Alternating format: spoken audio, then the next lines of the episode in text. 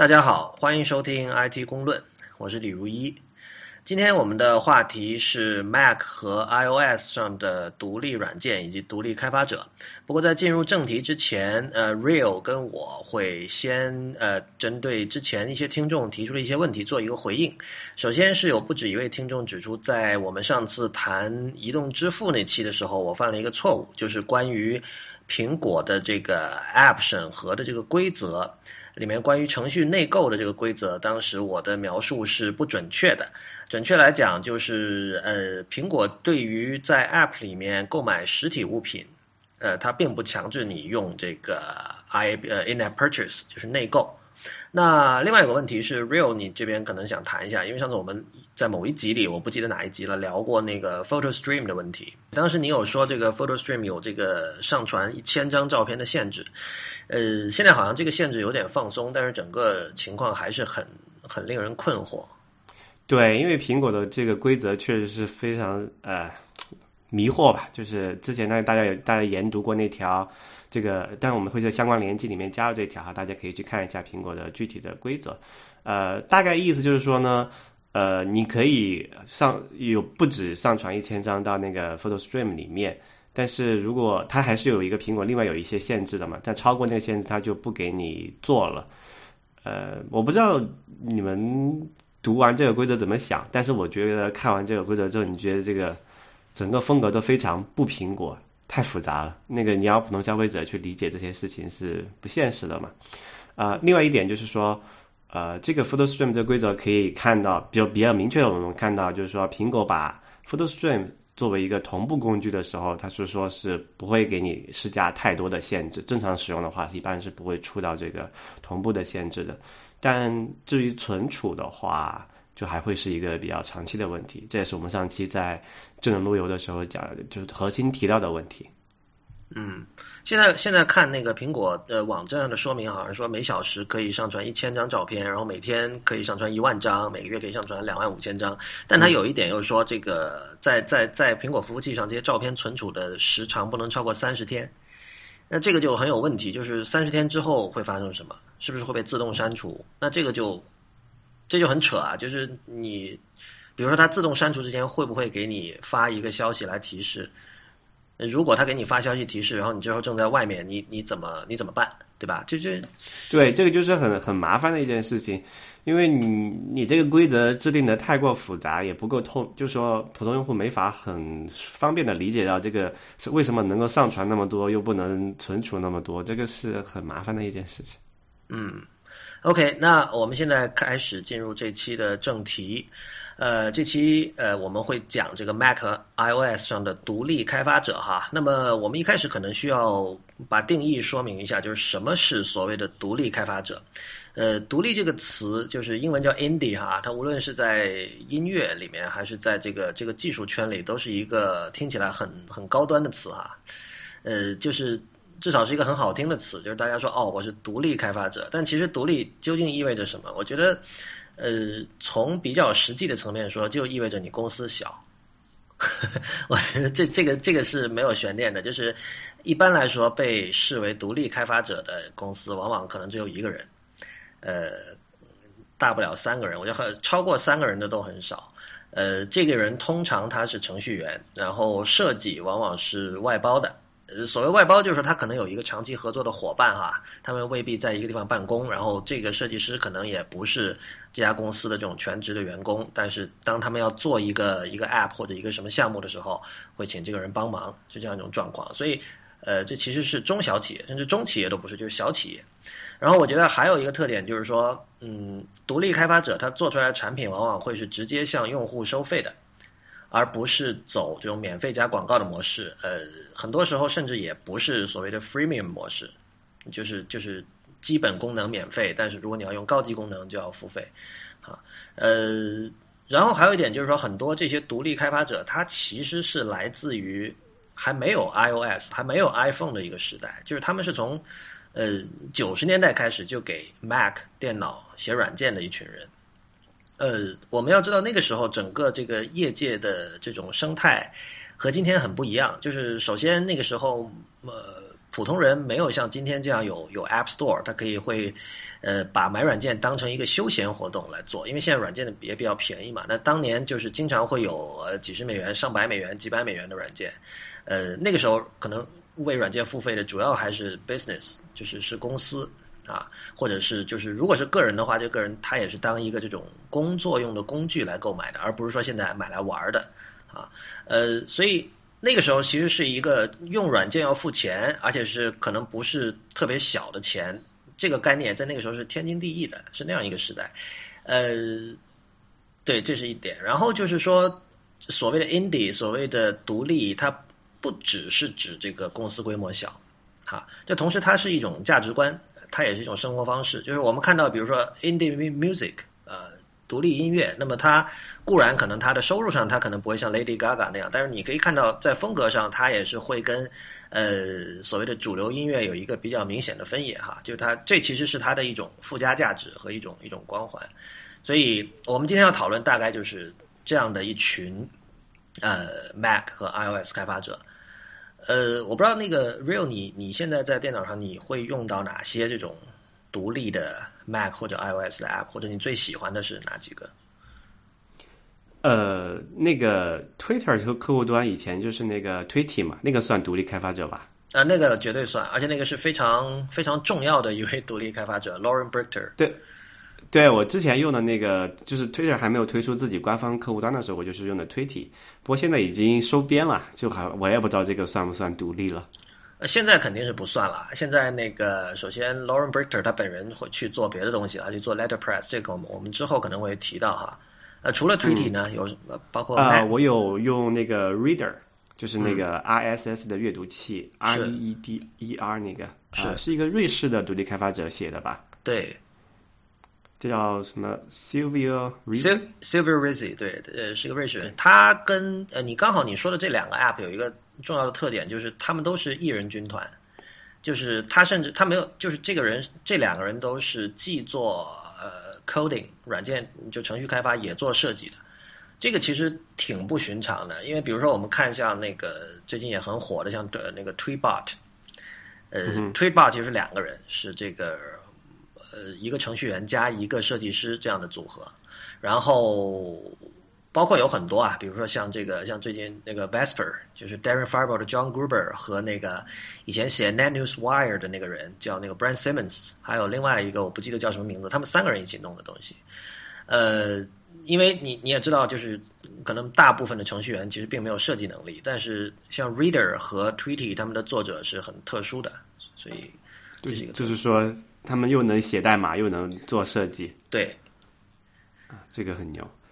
嗯，刚刚 Lawrence 你讲到这个独立开发者哈，其实我有一个疑问，就是说，比如说你刚才提到有一点说，呃，这些独立开发者，就 iOS 上现在的很多独立开发者，其实是从 Mac 时代呃这样转型过来的，对，或者说他其实到现在里，他也是在同时在做这个 Mac 和 iOS，比如说那个 Reader 就是一个典型的例子，它有 Mac Reader 的客户端，对吧？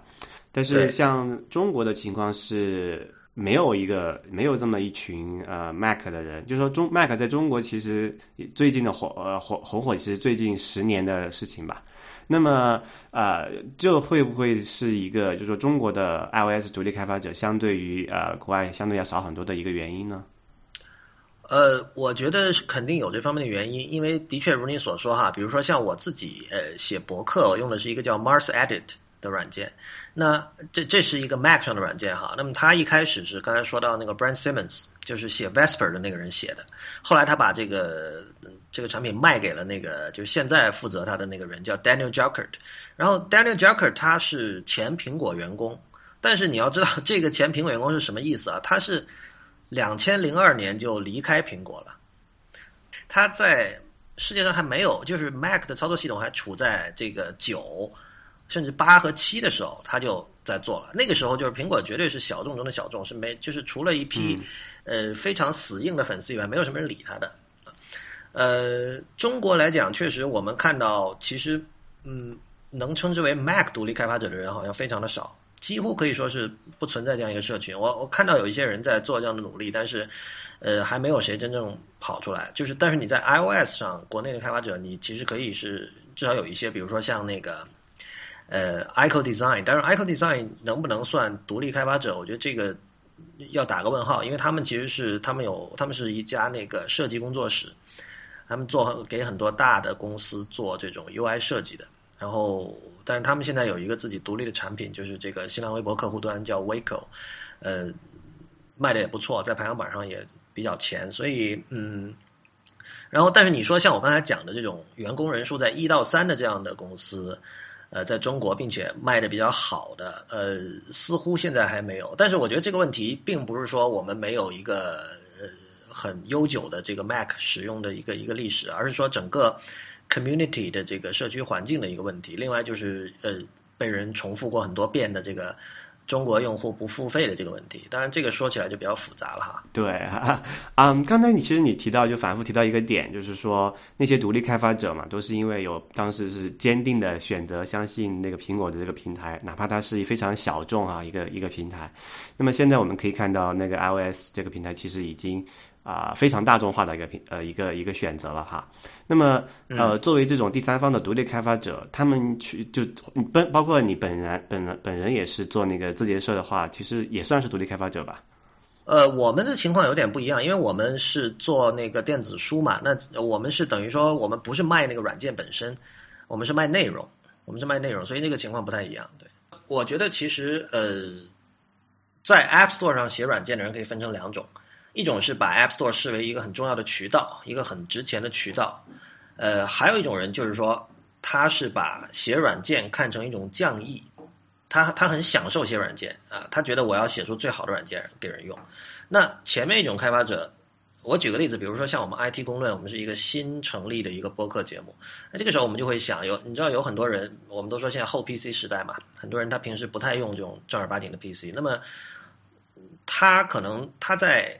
iOS 设备上也是以它的整个的这种使用是以 App 为核心的，所以他可能甚至都不会说经常打开 Safari 去 Google 搜东西。他要想到搜索的时候，他首先去 App Store 里搜。那这个时候，如果今天此刻有一个人去 App Store 搜 IT 公论，是找不到我们的。换言之，我们在这个重要渠道渠道上，我们其实缺席了。这也是为什么我们会看到很多 App，呃，它只不过是把一个网站给它包装成了一个 App 的样子放进去。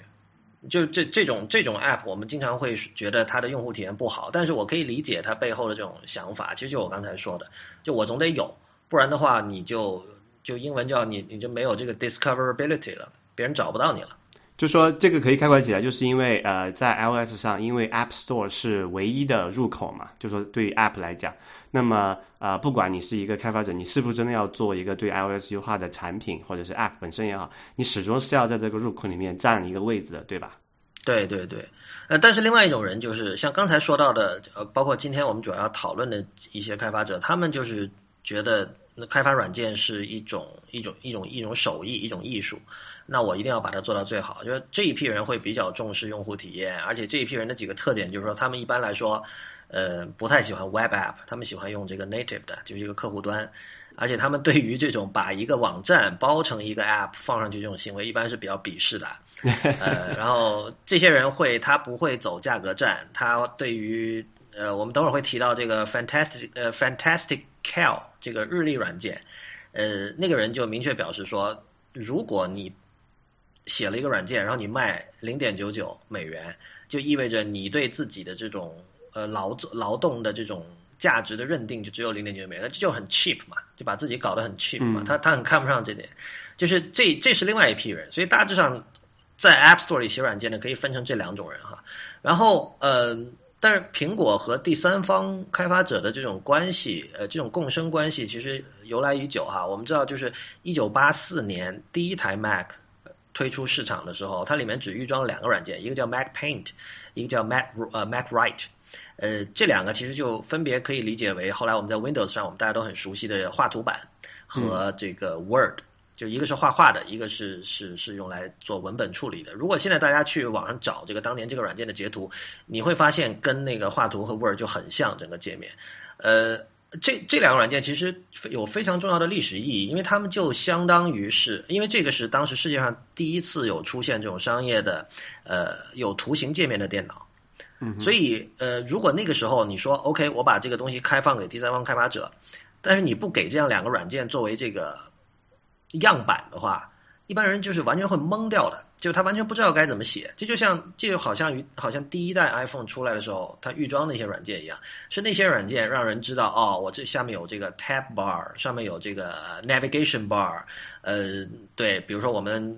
有一套规则，因为苹果做了一套叫所谓这个 Human Interface Guidelines 嘛，就是你界面应该这么做，应该这么做，这样。用户才会最熟悉，才会最容易用。比如说，你要从一个界面返回上一个界面，它会推荐你把这个返回的按钮放在左上角，对吧？诸如此类的这些东西，其实就是说，苹果在一九八四年和二零零七年两次按他们的说法改变世界哈，但是至少我不知道有没有改变世界，但至少就是说，他把一套新的呃系统从零开始把它做了出来，并推行了出去，就是他建立了这么一套规则嘛。对，建立这么条规则，这个这个事情就是建立规则四个字，我们现在说起来很容易啊，但其实这是非常非常困难，而且是需要有很强的想象力才能够完成一件事情啊。对，那然后这两个软件 Mac Paint 和 Mac Write 出来之后，就是那时候后来就有很多第三方的开发者开始给苹果写软件，也就是说一开始 Mac 能够做起来，其实跟第三方开发者的努力和贡献是分不开的。呃，但是到今天，其实第三方开发者，苹果和第三方开发者之间的这种关系有点不一样了。这这件事情很微妙，我们之后会慢慢会提到哈。呃，这里我首先想讲的是两篇文章，是那个 Instapaper 的作者，就是 Marco Arman 他写的。呃，有一篇文章是他这个今年九月份写的，这篇文章他基本的一个讲的一个中心思想就是说，付费软件已经没有前途了。呃，未来你要在 App Store 上赚钱，你必须用这个程序内购买，就是 In-app purchase 啊。那么，但是这个怎么说呢？就是说，在今天其实是有反例的。这个反例就是之前提到的那个叫 Fantastical，因为它 Fantastic 是非常好的意思嘛，然后 Cal 是那个 Calendar 的简称嘛，所以这是个日历软件，所以它它名字它命名叫 Fantastical。这个软件呢，它嗯。它在这个十一月一号还是反正就是这个月吧，月初或者是十月底上线的。然后它最终排到了那个美国区付费总榜的第一。这这个就很罕见啊！首先，这个软件是卖两点九九美元的，十八块。这在 App Store 里面算是定价比较高的一个价格了哈。在今天绝对算是不便宜的啦。但是你 你这跟跟早年不一样，因为我们知道 App Store 二零零八年出现的，那个时候，比如说一个游戏卖九点九九。很正常，但是今天就是，就反正从二零零八年到今天，那个价格是一路往下走的，就竞争多了，那自然大家会慢慢开始打价格战嘛，很正常的一个经济规律了。但是，但是 Fantastic Cal 它是一个，首先它不是游戏，我们我我们我们会看到很多这个付费榜上的一个就是排的比较前的，很多都是游戏，中国榜尤其如此哈，美国榜稍微好一点，但其实也差不多。说白了，它是一个生产力工具嘛。对，它是一个生产力工具，就是它其实是一个比较 niche 的一个一个东西，呃，而且而且尤其是 iOS 本身，它是有日历软件的，对，就它等于是提供了一个更加好的、更加 niche 的一个产品，去替代 iOS 自带的一个功能，而且还能卖的这么好，在卖的这么贵的情况下还能卖的这么好，这是一个非常值得就非常罕见的一件事情。对他们，呃，这个这个公司叫 Flexibit 的，他们的这个软件，呃，在这个付费总榜上最高排过第一，然后他们在那个叫 Top Grossing，就是收入总榜上，嗯，最高排到过第十。收入总榜是按销量乘以价格来算的总收入的，对吧？呃，就是总的那个收入嘛，因为你有，因那上面现在排在前面很多都是那个程序内通过程序内购赚钱的，啊，因为它它你光下载那个 App 是免费的嘛。所以啊，对，所以这个就是最终是看你一共的这个总的收入是多少，嗯，而那个这个呃所谓的这个付费总榜是看的是 unit，就是你卖出多少份，嗯，对，那就是说它排到第十其实非常了不起了，就是虽然在前面的都是游戏，然后这样一个生产力工具卖三美元可以排到那个位置，然后这间公司你你算一下，他们就两个程序员，然后有一个设计师，设计师应该是外包的。所以，我觉得这样的成绩对于，首先它在商业上是完全可行的。然后他们他们自己说做这个 Fantastic L 二花了六个月时间啊。所以从这个意义上看，是不是说这种呃付费软件就真就直接付费，而不是通过程序内付费？呃，这样的软件是不是如 Marco Arman 所说，就一定是穷途末路了？呃，这其实是要打个问号的。这这里其实是个很很大的一个反例嘛。对，这是很大的一个反例。呃，但是呃，我你也可以说这是一个怎么说啊？它不是一个可以复制的东西。呃，Marco Arman 还写过另外一篇文章，就是他说那个时候呃，iOS 七已经公布了，但是还没有还没有放出来供大家下载，因为还没有完成嘛，可能大概还需要三四个月的时间。然后那个时候，呃，Arman 就说这对于独立开发者是一个很好的机会，就是因为四个月以后。首先，我们知道，就苹果的每一代这种新的系统，它的采用率是非常高的。出来之后，可能在一个一个月之内，就有百分之七十、百分之八十的人都换上这个系统。另外就是说，这次 iOS 七出来不久，那个 iPhone 五 S 和那个五 C 也出了嘛，那么会有很多买到新这些新机都是预装 iOS 七的。也就是说，Armin 说到那个时候会有很多人用上 iOS 七，而这里面可能还有一批人是第一次用这个 iPhone 或者 iPad。那么我们知道，iOS 七在这个视觉风格上跟 iOS 六是有很大的区别哈。那么这个时候，如果你的 App 在视觉风格上能够去往 iOS 七那里靠，会给人一种焕然一新的感觉。你会觉得，哦，这个东西是属于这个，是属于 iOS 七的，它很配。我我们现在其实并不是在谈论说这个七和六的视觉风格哪个好哈，这是另外一个话题。这个或许我们可以单开一期节目来讲。但是有一个呃，我们说的是一个用户心理上的问题。就要一致嘛？对，你在 iOS 七上，你看到，比如说，呃呃，拟物化的设计，你拟物化设计不一定不好，它可以很好，但仍然你会觉得这个东西不属于这里，这是属于上一代的上一代的一个 paradigm 的一个东西，因为它和周遭的环境是格格不入的嘛。对对，所以按照 Armin 的说法，就是说，你如果做了这样一件事情，如果你去呃选择呃在 iOS 七。和新的这种 iOS 设备发布的同时，发布一款视觉风格上非常接近 iOS 七的一个 App，你可能会大卖。那其实 Fantastic Cal 的第二个版本，它就做到了这点。呃，但但就是我们也看看就其他的例子哈，就确实也有做的不太好的例子，比如说那个。最近有一个叫 Michael Lock 的人，这个人以前在苹果做过，现在是不是还是我不记得。但他他写过几本书挺有名的，其中有一本叫《Managing Humans》。但他最近写了篇博客，他说，呃，他把那个 Things 删除了。Things 是一个德国的公司叫 Cultured Code 呃开发的一款 To Do App，就是它是帮你，它也是 Productivity 哈，也是生产力工具哈，它就是帮你做 To Do 的。你知道很多人喜欢做那种 to do list，呃，这个这个 app 上出现的很早，我记得不是零八年，可能就是零九年就已经出现了。然后这么多年，它几乎没有什么大的更新。就是你现在去看这个 app，它的界面，呃，它的界面非常符合符合苹果在这个叫 Human Interface Guidelines 里面的要求，呃，不过不失。一定不会说让你呃非要看说明书才可以用，你拿上手一定就可以用。但是你会觉得这个 app 没有太多的个性，就你看它视觉风格，你会觉得跟那个内置的这个设置 app 差不多。呃，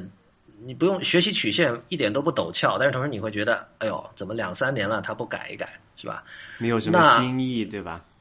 对。然后 Michael Lopp 提出的这个说法就是说，它的这种开发上这种迟滞啊。已经让他对这个团队就失去信心了。他就说：“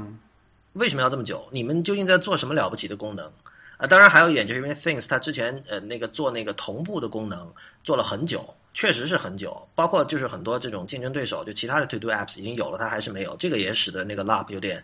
失去信心。不过呃，Real 你现在我知道你对这个比较熟，你你这个同步确实很难做的是吧？对，同步你要做得好，确实是挺难的一件事情。Since 之前我也有关注，我印象中他们做，从他们说要做同步到最后同步推出，大概经过了差不多两三年的时间了吧，中间有。呃，未必有三年这么多，但确实很久。对，然后他们就可能有一些，他们也没有说，但遇到确实遇到一些技术上的困难吧。呃，但是我有一个疑问哈，就是说你他你刚才提到那个 Sense 这间公司，它是一个德国德国的呃公司哈。对。呃，我们感觉中那种就是刻板印象来看哈，德国就是那种呃做东西很细致、很慢的一个公司，好像这也符合它的风格吧？为什么说在这个这个 App 里面，我们就一定要不断去逼迫这个开发者去更新呢？没错，完全同意。就是 Michael Love 是美国人哈，其实他是在用这种呃美国式的互联网公司的速度和节奏来要求 Things。我一开始我不知道这个 Culture Code 是一个德国公司，我知道它是德国公司之后，我对它就没有这种速度上的期待了。说实话，我我我我我觉得对，那那确实是刻板印象，但是它是一个真实存在的。就是我我甚至反而会觉得，哦，它做的慢一点应该会更稳，可能 bug 更少。然后德国人严谨嘛，然后做东西可以用很久。然后我我那个时候我就不会太介意这件事情。呃，说老实话，我觉得 Michael Love 的那篇文章不是特别的公允哈。对于 Things 来说，因为他自己也承认，就是说 Things 在功能上完全不少。就他对于一个 To Do Apps，他想要的东西，Things 全都做到了。然后他当然现在只是觉得，OK，你你的 UI 更新的比较慢，然后你 Sync 做的慢了一点。呃，我我觉得这不是很公允。而且那个 Mars Edit 那个开发者叫 Daniel Jokert，他也写了一篇文章，就是他觉得这个。因为 Michael Love 说这是一种停滞 （stag stagnation），然后呃，Daniel 的意思就是说这其实他觉得不是不能算 stagnation，只能算是就是说呃，我忘了他用什么词了，但这是一种稳固的表现吧。所以我觉得的确是这样。你看，如果一个德国公司他做了一把锤子或者扳手，就那种硬件，传统的硬件。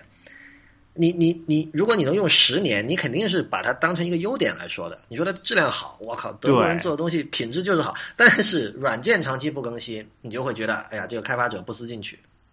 对，这就是很很奇怪的一件现象。我我觉得完全可以理解哈，就是一方面就是因为软件它就是本身它就是一个可以不断变的东西，这个可能跟我们第一期 IT 攻略我们李楠说到那个问题有点关系，就是说。很多时候，技术它给了你一种可能性，比如当时我们提到的是这个多任务多线程这件事情。嗯，呃，人嘛，就是说你有一个可能性，你总想去用它，但很多时候你你过分的去去去推一种可能性，未必就一定是好事。所以，软件这种可以随时改，尤其是进入这种 Web App 的时代哈，大家都会说这个以前的这种把软件装在一个盒子里，然后拿出去卖，要要要要靠快递寄的这种方式，就太太落伍了。因为你如果你发现了什么错误，你不能第一时间改动。然后现在这个互联网软件完全没有这个问题，我发布可以随时发布，我也不用对，除除非你去你对啊，你如果是一个 Web App，也没有什么审核不审核的事情。然后如果有了 bug，那些你的用户不用等到你下一次用快递寄一个这个什么东西给发货，还有中间那个渠道商乱七八糟。但这个东西它有好处也有坏处，就其实如果说限制多了，它其实是。逼迫着开发者说：“我一开始的第一个版本，我要尽量要 bug 少一点。”但我觉得现在恰恰是因为这个这种可以随时发布、随时修改的这种特性，使得是不是这个我不知道，这是我的一个猜测。但是我我有一些模糊的感受，但因为我自己不是写代码的，所以我可能没有第一手经验。但我感觉现在是不是大家写代码的时候会没有以前那么严谨？啊，确实有这么一个说法，就我们叫做什么叫互联网速度嘛？互联网速度讲求的一个字就是说啊。不断不断犯错，就就就鼓励你去犯错，但是就是说你只要你能快速修复的话，然后你能不断的微调嘛，就是小步快跑，就不像我们传统说的是我们可能发一个新版本憋一两年才出一个哎很完善很精致的一个一个新软件。那互联网的情况就是说我我就一天我可能要发布三次，然后每次都改一小点，然后可能我一发布了一个今天三次里面可能有两次带了一个新功能，可能有 bug，那我明天再改，这个都都没有问题。但是说。呃，但是这个就是说，这个是从那个，就是说两个的呃，就是呃，approach 是不一样嘛？approach 中文怎么说？嗯，就是方法。对，方法就是说，就达到这个目的的方法不一样嘛。一个就是说，呃，就就看你的调整的方呃步伐怎么样。但是呃，不管是软件也好，还是硬件也好，它我们对它的持续改进，只要它的这个功能是相对单一的一个软件，比如说像那个 Sense 这种情况，它就是一个那种就形式力软件嘛。那么。嗯，只要我们就不不再加加的这个添加新的功能情况下，你你的那个不断改进总是有一个尽头的嘛？或者说，按照经济学的看观点来说，就是你会有一个边际收益的这个不断递减的过程，就是说你不断投入更多的时间去改进，得到的效果只是增就越来越少的增量的改进。那么到了一定程度之后，你会达到就是说无呃没有地方再改的这种情况。那么，对我们说，如果是一个硬件产品，到了说，诶，这个已经优化到，比如这个这把锤子已经优化到很很合手了，很好用，力学上面考虑都已经到头了。那么说，这是一把很完美的锤子。但是软件好像我们就看不到这样一种状况，特别是像在的 App，大家在不断追求啊更新的啊更新的样式啊，更多的功能情况下，这就完全预期不一样了。对，我觉得还有一点就是说你呃，因为人类一定是会犯错的，然后你你一个软件，你如果是加功能，你或者改什么东西，基本上可以确定是会带来新的 bug 的，对吧？对，对，所以所以 OK，你说 Things 两三年不更新，是不是另一方面我可以说它是一个相对来说可能 bug 会比较少？就如果它两三年全部时间花在这个改 bug 这件事情上，当然实际上不可能哈。但是如果是这样，其实你作为消费者，你你应该感到安心。某种程度上说，这有点有时候会让我想起企业软件。你知道企业软件的话，你公司里的这种 IT 部门，他一定是不希望经常改的，因为你一改，谁知道会出现什么问题，对吧？但是呢，就是我觉得这个还有一个一个问题，是因为现在很多人买在 iOS 上买软件，它并不是为了工作，其实它是一种休闲行为。那这个时候就对啊，无所谓。他他觉得你经常变、经常换，我反而觉得很好玩儿。但如果说一个人是非常重度的 To Do List 的用户，那其实他，我觉得他不会希望 Things 经常变的。如果说你你变了，导致我经常用的一个功能出现了什么问题，那那其实我的这种不开心的程度是要大得多的。对，这其实我们看到一个类似的例子哈，就是我们知道过去就是我们每一个那个那个苹果的操作系统 OS Ten 升级的时候嘛。都虽然说现在的绝大部分升级还是比较平滑的哈，但是如果其实你但如果你的工作是依赖于这个 OS Ten 要玩呃就还有上面的一些第三方软件的呃稳定的情况下，很多人还是不愿意选择在第一时间马上升级的，他要等可能很久一年或者半年一年或者更长时间，等大家都确认他所依赖的整个工作流程都可以在那个新的系统上呃没有问题的运行之后，才可以呃。呃，才才会去选择这个升级，因为他们的这个确实，他的收入或者他的生计依赖于这个这个这个平台，那么他不会像那个 LS 上这么随意的去做这种升级的呃一个一个处理吧？嗯，对。因为刚刚我之前我自己就遇到一个例子，比如说我的工作需要用到一个叫做虚拟机的一个东西，就是说在我的苹果上安装像 Linux 啊、Windows 一样其他操作系统，用于测试或者开发用嘛。那么我们有一个常用的那个虚拟机软件叫做 VirtualBox。结果就是在 VirtualBox 在我升级的那个十点九之后，就出了很多问题嘛。就现在它的它已经出了第二个版本，修复了一些问题了。但其实我昨天用的时候，还是会有一些各种啊不顺畅或者关不掉，啊连就是强制退出都没有办法的，呃，把没没有办法把它 杀掉的一个一个情况，就比较囧。那么我们这期关于 Mac 和 iOS 独立开发者的 IT 公论暂时就到这里，在下一期我们会继续讨论同一个话题。